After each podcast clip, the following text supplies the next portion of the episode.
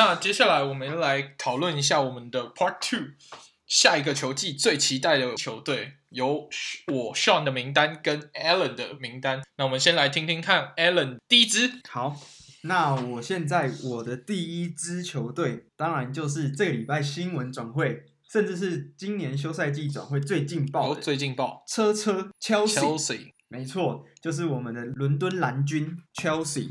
他今年其实就像我们上一个 part 上有讲过，他今年其实非常多重磅转会。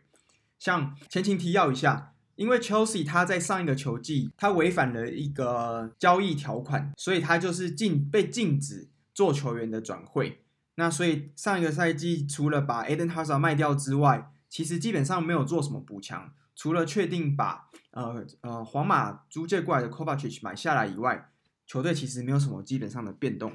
那去年比较惊喜的就是他们的新的总教练 Frank Lampard，他上任之后其实蛮敢用年轻人的。对，那有很多非常潜力的中场，像是 Mason Mount 或是中锋呃 Tammy Abraham，还有美国队长 Christian Pulisic，其实都是非常年轻的球员，但是在这次的表现。都非常亮眼，而且也让车车跌破大家眼镜，竟然可以在这么强的英超里面拿下拿下前四强欧冠的门票。没错，那 Alan 要不要来跟我们讲讲看，这个 Frank Lampard 是怎么样个来头？感觉起来他在 Chelsea 好像有很重要的地位，对不对？哦，对，其实兰帕他就是我们传说中蓝军的八号。其实英超有两个很重要的八号，一个就是我们 Chelsea。的八号中场兰帕德，那第二个八号是红色的八号，也就是我们利物浦，我和 Sean 最喜欢的球队利物浦的中传奇中场 Steve Gerrard，他也是穿八号。那这两个中场都是同样都是英格兰人，而且也都是非常有名的中场球员。那我讲一下兰帕，兰帕他其实一直都是切尔西的球员，他生涯他很特别，虽然他是一个中场球员，但是。他很多球技都可以进十几球，甚至二十球的进球，哦，这以中场球员来讲是非常没错，非常难得的一个进攻火力。对，那他当时呃跟那个魔兽德罗巴拿下欧冠之后，没几年他就退休了。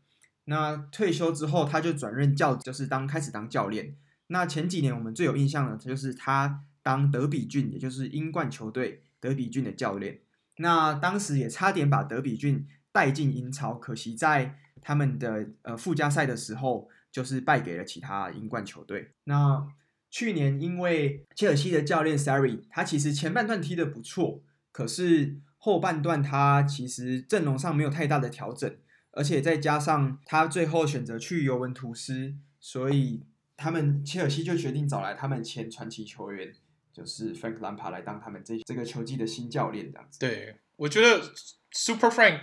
Frank Lampard 在去年引用启用这些新球员，算是一个非常正确的决定。那现在 Chelsea 的整个阵容就是充满了年轻的活力。那这是你明年最看好 Chelsea 的主因吗？主因不是啊，当然主因其实有这个教练，之后还有这些年轻小将，但是这还不足以成为一个足以争霸的球队嘛。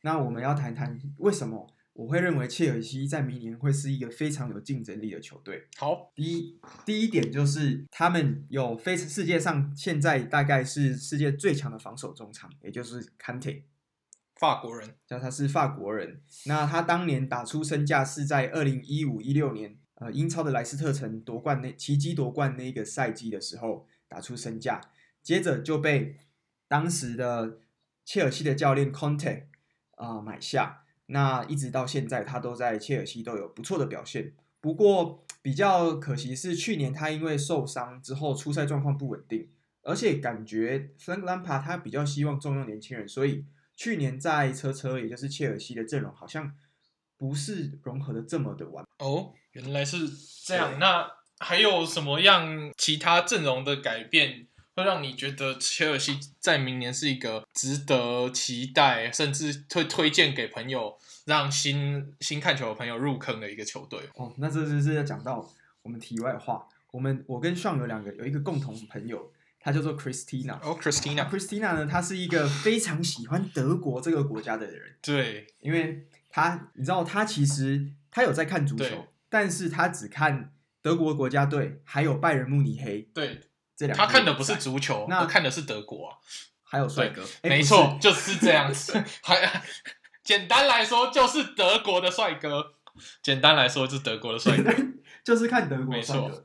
那今年刚好切尔西买来了德国非常年轻有潜力的两位帅哥，哦、一个就是我们的前锋 Timo Werner，他是从 RB 莱比锡转来的，未来德国的进攻希望。第二个呢，也是从我们德国德甲联赛转来的 Leverkusen 转来的 Kai Havertz。那这两个人其实先后转来车车，其实造成非常大轰动，而且都创下了德国。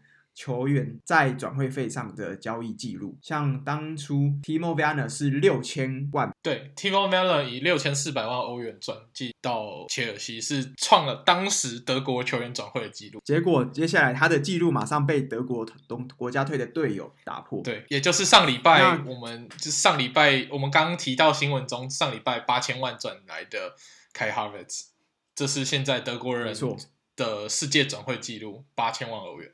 对，那我在这里补充一下，就是之所以会让 Alan 这么期待 Chelsea，应该还有一个很重要的重点，因为我看 Alan 本身应该不算 Chelsea 的球迷，对吧？他是，他是，他跟我一样都是 Liverpool 的球迷，能让我们两个不是 Chelsea 的球迷看到这个阵容都热血沸腾，那这支球队能不期待吗？对不对？而且，其实我以前其实会看 Chelsea 的比赛。但是我主要是看 Eden Hazard，Eden Hazard。但是 Eden Hazard 他离开去皇马之后，我其实比较少看，因为去年其实除了我还有 Sean 两个人，还有其他我们看了很多足球，就像我们上一个 part 讲到的足球媒体，他们很多人大概都会把上一个球季的切尔西在的排名大概会预测在英超大概第七、第八、第九左右，也就是说是一个中中游球队，结果没想到光。Frank Lampard 光是靠这群年轻小将，竟然就达到了联赛第四名的位置。对，去年联赛第四名的确是跌破大家的眼镜，因为 Chelsea 的阵容左看右看上看下看都不觉得成绩应该这么好，但是在这么竞争的英超赛场上有第四名的成绩，果然让球团我觉得应该也是看到了希望，对吧？对啊，看到希望，而且这些这些年轻的球员，加上现在我们这个球季看到的健康回来的 Kante。还有加盟的 Timo Werner、Kai Havertz，一切都感觉非常令人期待，不是？对啊，那你这么期待，你觉得他明年会争冠吗？还是你有他对他的一些看法？争冠，你说英超？对，在英超方面，或者是欧冠？我觉得英超 虽然这支球队讲期待归期待，但是我我觉得我期待的反而不是战绩方面，哦、而是说这个阵容给我的新鲜度.还有它的可塑性。因为我觉得像这次的。车车转来这么多球员，而且我们还忽略掉了一个，就是荷甲魔术师 Teenage，嗯，对，他是从之前阿贾克斯荷兰阿姆斯特丹球队阿贾克斯转来的一个右边锋。那他的特色就是他的传球以及打法特非常有创造力。那这也会让我们的 William，就是原本车车的右边锋，转到了他们也是。伦敦的另外一支强权，说强权吗？最近可能几年不是，但是球迷非常多的兵工厂，那所以 Teenage 他就可以很刚好补上这个空缺，而且为球队的进攻带来一些活力跟变化性。OK，这的确是一个非常值得期待的理由。那我们明年也来可以推荐给各位球迷来看看 Chelsea 的表现是不是可以符合他这一个赛季转会期撒这么多钱的预期呢？对啊，你看一下他，想象我我在讲的是他的阵容。他的他的攻击线有谁？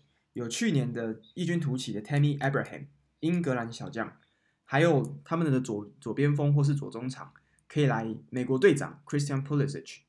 那他们的中锋还有 Timo Werner，今年就是转来的主力攻击手。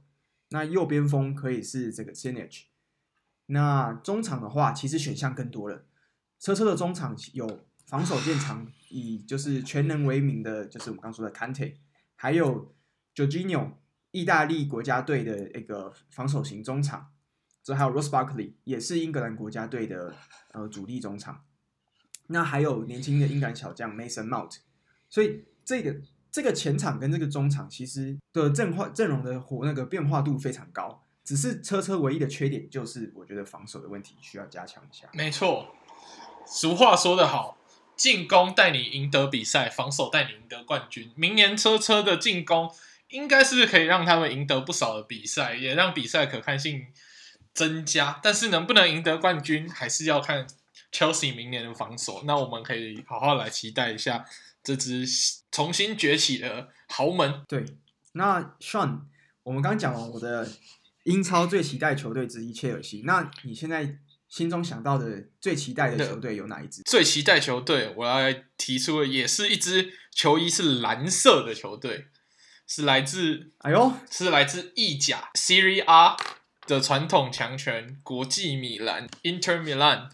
为什么我会对于国际米兰这支球队这么期待呢？我们也有稍微在看足球，也知道意甲在近年。长期被另北意大利的另外一支强权 Juventus 斑马军团长期的垄断冠军，但是在今年的比赛，虽然最后还是 Juventus 赢得意甲的冠军，但是我们看到排名第二名的国际米兰跟排名第一的 Juventus 只有一分的积分的差别，那整体国际米兰。现在的阵容也好，再加上教练，他现在教练是意大利很有名的教头，叫 Antonio Conte，他的风格是非常的铁血，非常的严明。然后整个国际米兰阵中又有一些意大利当地的主力的国家队选手，像 Barella，像 Sensi，然后在进攻线又又有去年从曼联转会到国际米兰，并且。在第一年意甲表现就很好的 Romelu Lukaku，跟令人期待的阿根廷小将老塔罗马提尼斯。上，你有发现一件事吗？就是其实国米他这季表现不错的球员有蛮多都是从曼联转来的球员。对，就像 Alan 刚提到的，其实今年国米的转会，呃，去年国米的转会，他从英超引进了蛮多令人期待的球员。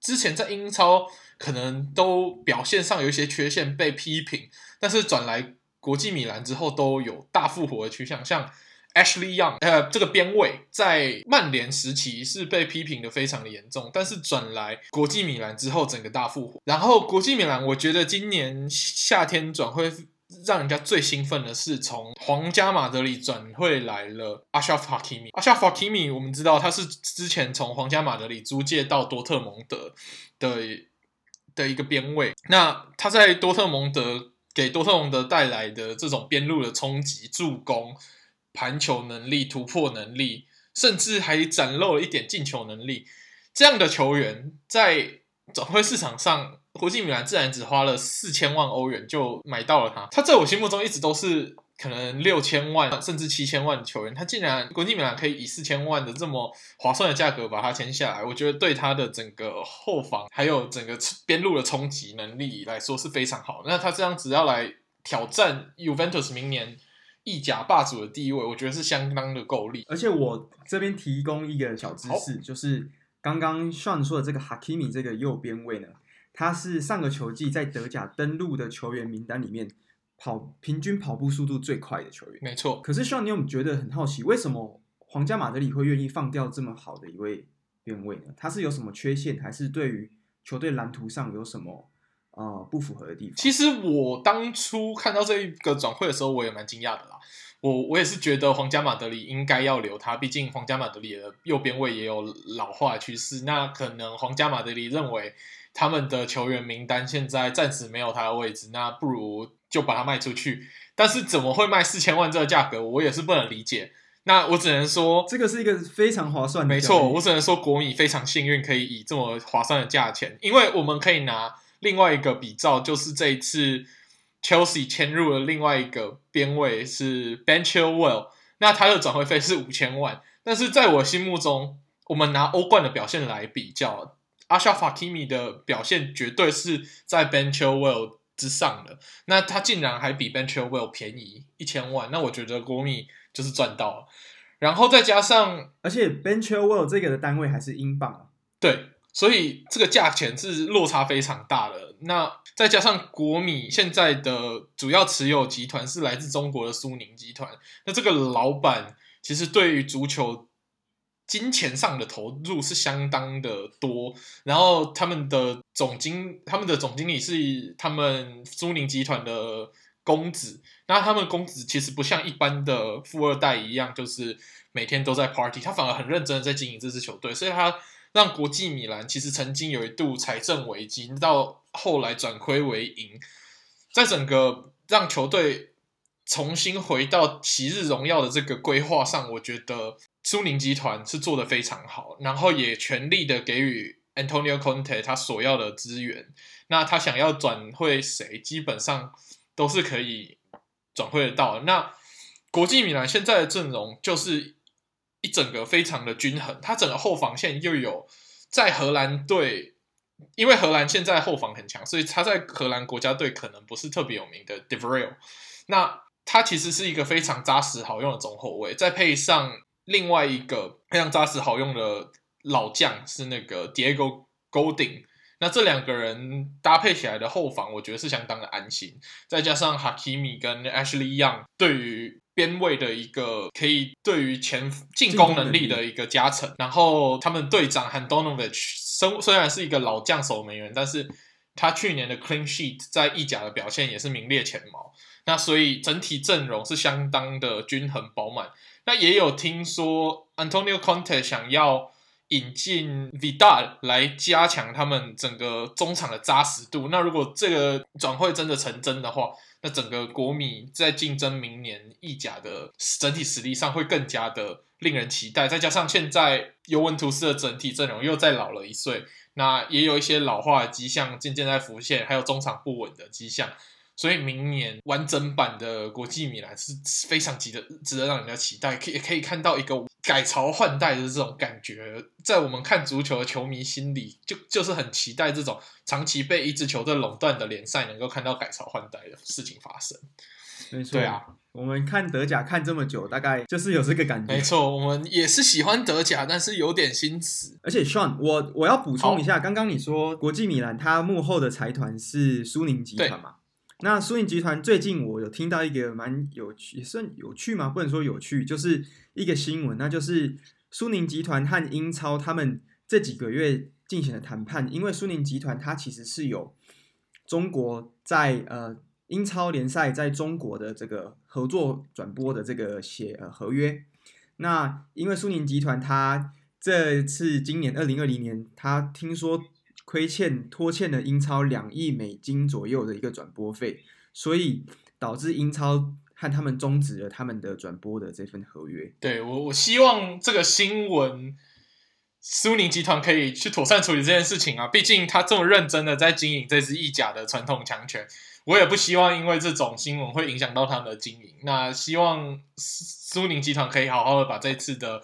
危机还有这次的问题，好好的去做妥善的处理。那也祝福明年国米可以用一个很完整的状态来应对明年的 Serie A 的比赛，然后重回过去的荣耀。哎，那 Sean，那你我们观众刚听了你对于未来赛季的解析嘛？那你可以快速总整理一下明年国际米兰最有看头的几位球员，分别。那明年国际米兰最有主要的看头的球员就是 Lukaku。他今年在意甲的比赛就已经进了很多球，他是一个非常扎实好用的中锋，那进球能力也是非常的好。第二个就是他的搭档 Lautaro Martinez，那他是阿根廷国家队也是一个冉冉上升的前锋，那今年的表现已经算不错，虽然进球没有到非常多，但是已经可以让人家看得出他进攻天分。那第三个就是 Barilla，Barilla 他是。可能很多人没有听过，以为它是意大利的面的品牌，但是它其实是一个 非常扎实。我在媒体上甚至有看到它被比喻为以前意大利传奇中场 Andre Pirlo 的的比较。那我们相当看好这个二十三岁的年轻小将，在明年可以让国际米兰中场，他如果明年再更加成技术更加成熟，可以。对国际米兰中场带来更多的帮助。整体后防我们刚刚也讲过，也是相当的扎实，所以我是相当看好这支非常均衡的国际国际。那 Alan，接下来我们听完了国际米兰，你还有想要推荐其他球队呢？有，但我觉得其实我们要看入门足球这项运动，其实很大一部分就是先从强队开始看起。所以我在这边就推荐各位听众一个最近非常强大的球队，也是今年欧洲足坛的最大赢家，那就是我们的德甲魔王拜仁慕尼黑。哦，Bandwagon 打起来，Bandwagon 就是一日球迷的最佳代表。我们就来看看为什么拜仁慕尼黑明年会让我期待原因，是因为明年德我们之前都说拜仁慕尼黑的阵容基本上就是德国国家队的主力阵容嘛。所以我觉得拜仁今年有一个很期待的转会，虽然拜仁今年在转会期没有什么太大风声，可是他们在德甲的休赛季期间呢，他们做了一个交易，让我觉得非常期待，就是他们从英超的强权曼彻斯特城市曼城转来了他们的年轻德国左边锋，叫做 Leroy Sané。Leroy Sané，嗯，为什么他值得这么值得期待呢？因为现在拜仁已经。他们的球队队上已经有国家队的主力右边锋，也就是他们的呃 Gnabry。那 Gnabry 加上我们刚转来的曼城小将左边锋啊 Leroy Sané，他们就组成了两个国家队的左右进攻进攻箭头。没错。那再搭配我们的欧陆最强中锋 Lewandowski，我觉得下一季的正正进攻只会更加精彩，而且呃在阵容替换上面更有可看性。哦，没错，而且。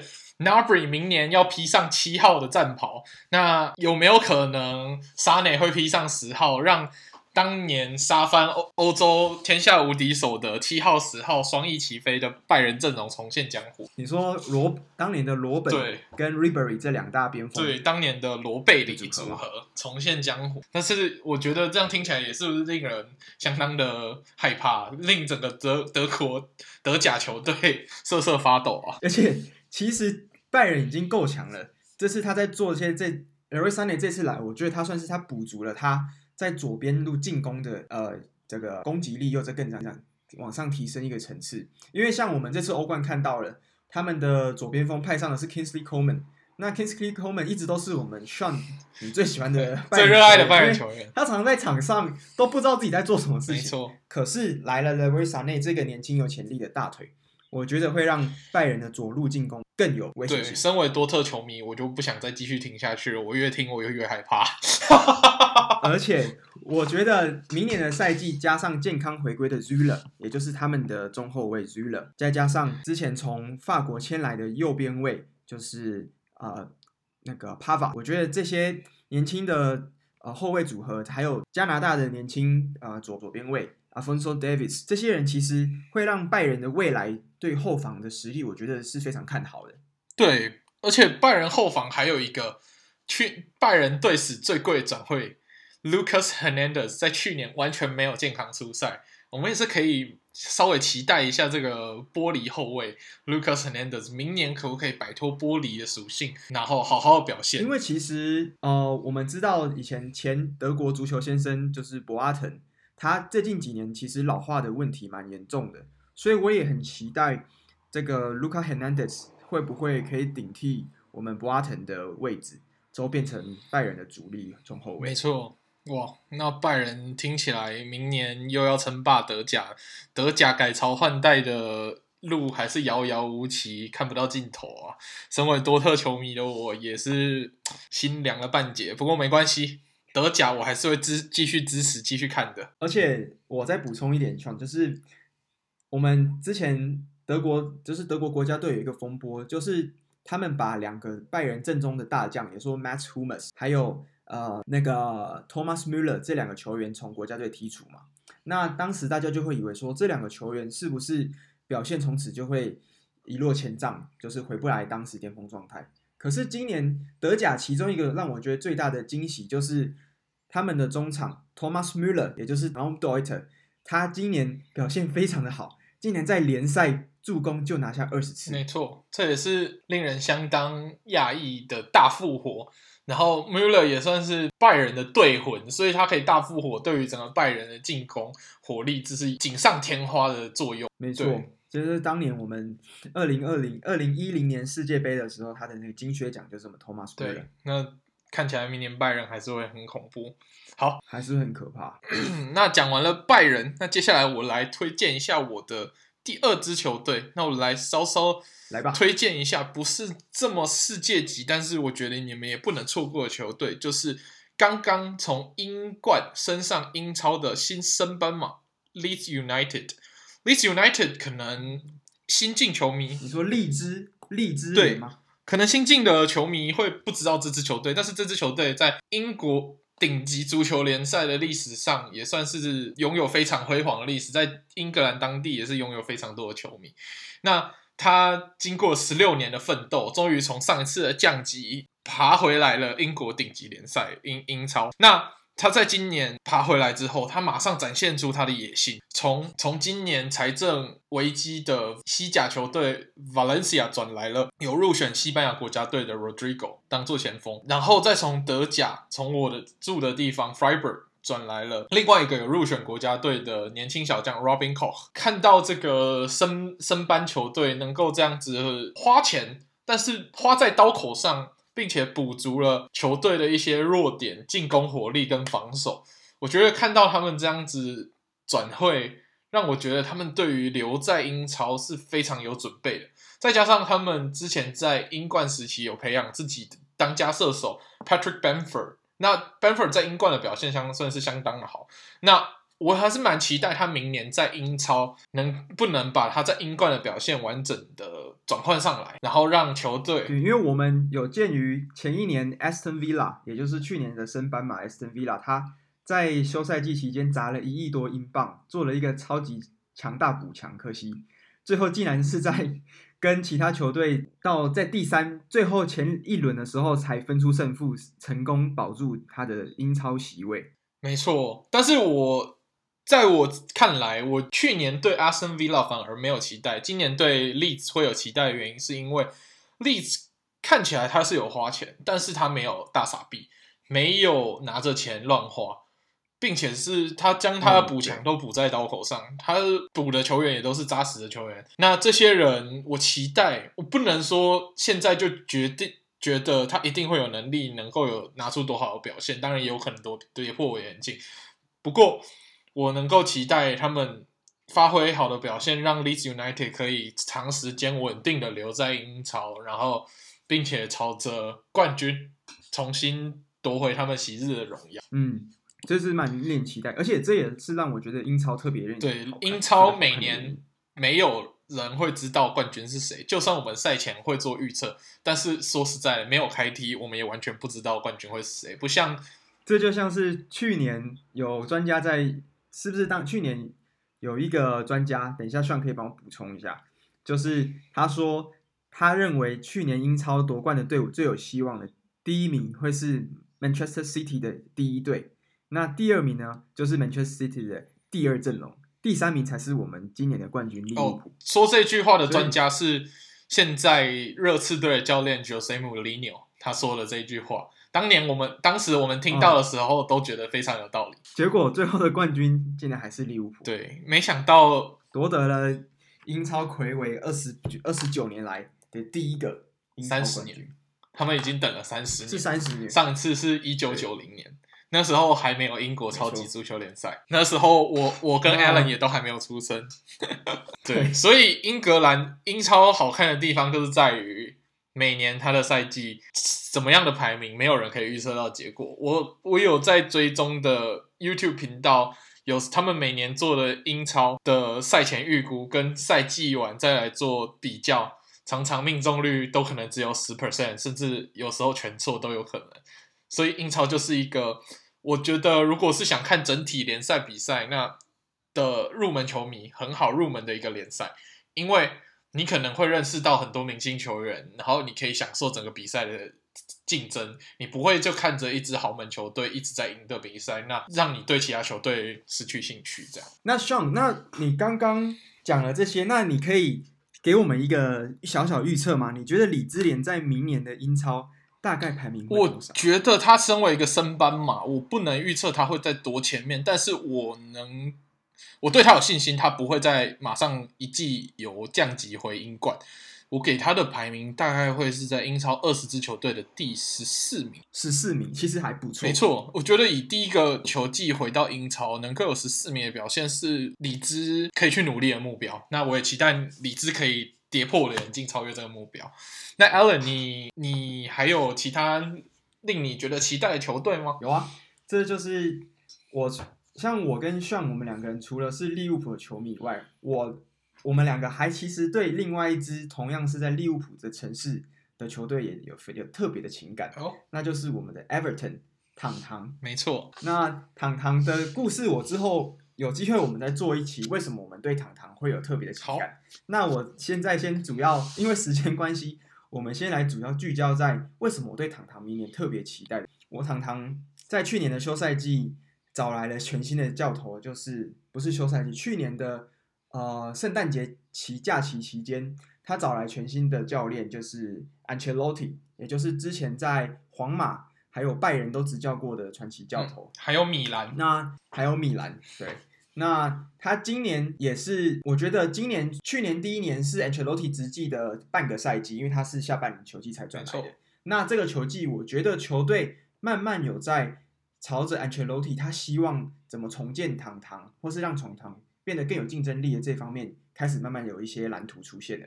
像是他们在我们现在录音的当下，有决定了一个交易案是成成交了，那就是从拿波里转来的一个防守型中场，叫做 Allen，他是一位巴西球员，那年纪是二十九岁，虽然。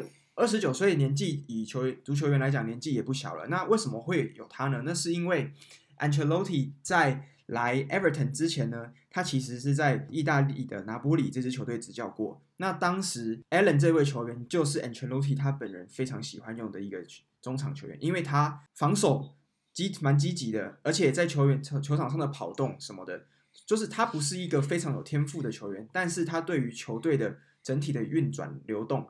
会呢带带来很正面的积极效效应，而且糖糖这几年其实有一个令人诟病的，就是他的中场不够强。没错，所以如果我们糖糖中场其实叫得出比较有名的，那就是大概是呃冰岛的国家队队长 Sigurdsson。可是 Sigurdsson 他也有一个很大的问题，就是他太贵，而且这一两年表现其实有一点点退化。对，其实他不符合他的身价。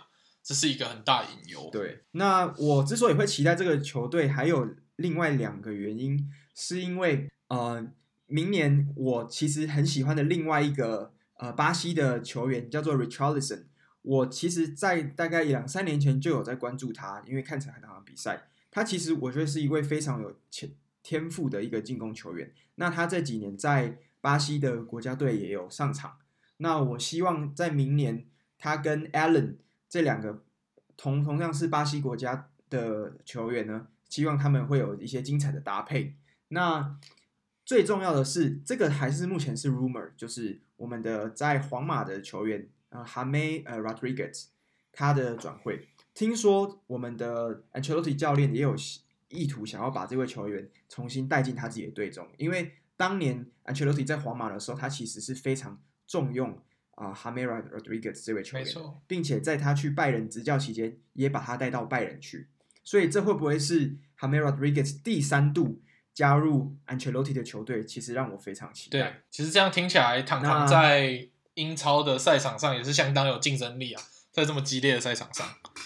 但我我会觉得，希望我明我明年给糖糖的一个标准就是，我希望进前十，因为明年各家军备竞赛实在太过激烈了。那我给糖糖定第八好了。第八，对，不错。希望明年糖糖可以朝着第八名这个。我觉得甚至能够朝着打欧霸联赛的排名次来做努力，也是一个相当好的目标。那第八名，你是说第七名吗？对，第八名也算是一个很合理的排名。我觉得我相当赞同认同 Allen 的判断。那 Sean，我现在讲完第三支，那。你要不要跟大家说说你第三支期待？我第三支，那我来讲讲另外一支英超球队。另外一支英超球队就是我们沉寂已久的豪门红魔曼联。诶，大家一定会觉得奇怪哈，曼联不是就烂，以前很强，那这几年都烂烂的吗？到底有什么好期待的？其实曼联去年我们在看上半球季，的确，它就是一支。不值得期待的球队，整体阵容很多缺陷，然后进球效率也不好。不过在冬季转会的时候，他们买来了葡萄牙的攻击中场 Fernandes，Bruno Fernandes 之后，整体的进攻火力得到了解放。再加上他们磨合了很久的年轻三叉戟终于找到了九号、十号、十一号，分别是 Anthony Martial、Rushford 跟超进攻超新星 Mason Greenwood 这三个人。那这样子的进攻核心真的是非常值得令人期待。已经好久没有办没有看到曼联有这么值得期待的进攻组合，再加上。Pogba 如果明今年其实有找到他的定位，就是在球队的后腰部分去 cover 呃 Bruno 和 Fernandez 的一些防守，然后他们今年又转来了 Donny van de Beek，我相信他在整个中场的传控还有防守上也会是一个很重要的球员。然后还有一个很有趣的数据是，去年曼联是。英超制造最多 penalty 的球队，那 Donny van de Beek 的专长其实也是制造 penalty，所以我们明年可以看到 Manchester United 重出江湖，制造非常多的罚球进球。Manchester United，Manchester United 这边有一个最大的罩门，就是他们的小将 Marcus Rushford 在去年其实踢失了非常多的罚球，所以这也是不过。难道难道 Marcus Rashford 可以守住自己的？不过没关系，现在罚球自从 Bruno Fernandes 转来以后，都是由他来主罚，所以我相信进球率、转换率这一点应该不会是问题。好，然后再加，但是明再加上明年。曼曼联的后防现在是有最贵的中后卫 Harry Maguire，虽然他在季前可能卷入了一些袭警风波，但是我相信他是可以没死安全归来的。我对他这一点是毋庸置疑的信任。然后我们都会诟病的曼联守门员 David De Gea，他今年。终于在守门员的位置上有一个竞争对手，那就是我们也有入选英格兰国家队的年轻守门员 Dean Henderson。去年租借到 Sheffield United 有表现的非常好的一年。那有这样子的竞争的压力之下，我相信可以激发出两个年年门将最好的实力。那明年看起来整体曼联的阵容是相当完整。要跟要跟其他英超列强去做比拼是绝对没有问题，而且转会窗还没有结束，我们可以继续期待曼联接下来转会窗会不会有什么更令人期待的转会。那因为钱的部分，我相信对曼联来说从来都不是问题，而且他们不管花多少钱转谁进来都不会让我们觉得太惊讶。那曼联现在已经有这么完整的阵容，之后会怎么锦上添花，是我非常期待的一个点。那身为身为同样是多特的球迷的 Sean，那你你觉得对于最近这这一两年有一个甚嚣尘上的传闻，就是多特蒙德的右边锋 Jaden 三球同样也是户口本落在英国的呃年轻球员，你觉得他加入曼联的可能性你觉得大？我觉得目前曼联的阵容没有买他的急迫性，而且我身为多特球迷，我觉得今年多特的执行长都说他会留在。多特，他今年应该没有意外会留在多特蒙德。那留在多特蒙德，其实对我来说会是比较好的选择。介绍曼联来说的话，我觉得目前曼联的整体进攻线来说是是不需要三球的，三球来会是锦上添花，而不是雪中送炭。所以我觉得不如让这一套阵容先去在英超的赛场上冲冲看，然后磨合看看组合起来，完整组合起来跑一季。的效果会是怎么样？那如果之后有什么问题，我们再来做修正，会是比较好的选择。好，那像那你现在快速做一个小预测，你猜明年的曼联在英超排名会是多少？我给他第四名的位置，毕竟英超明年还是会非常的激烈。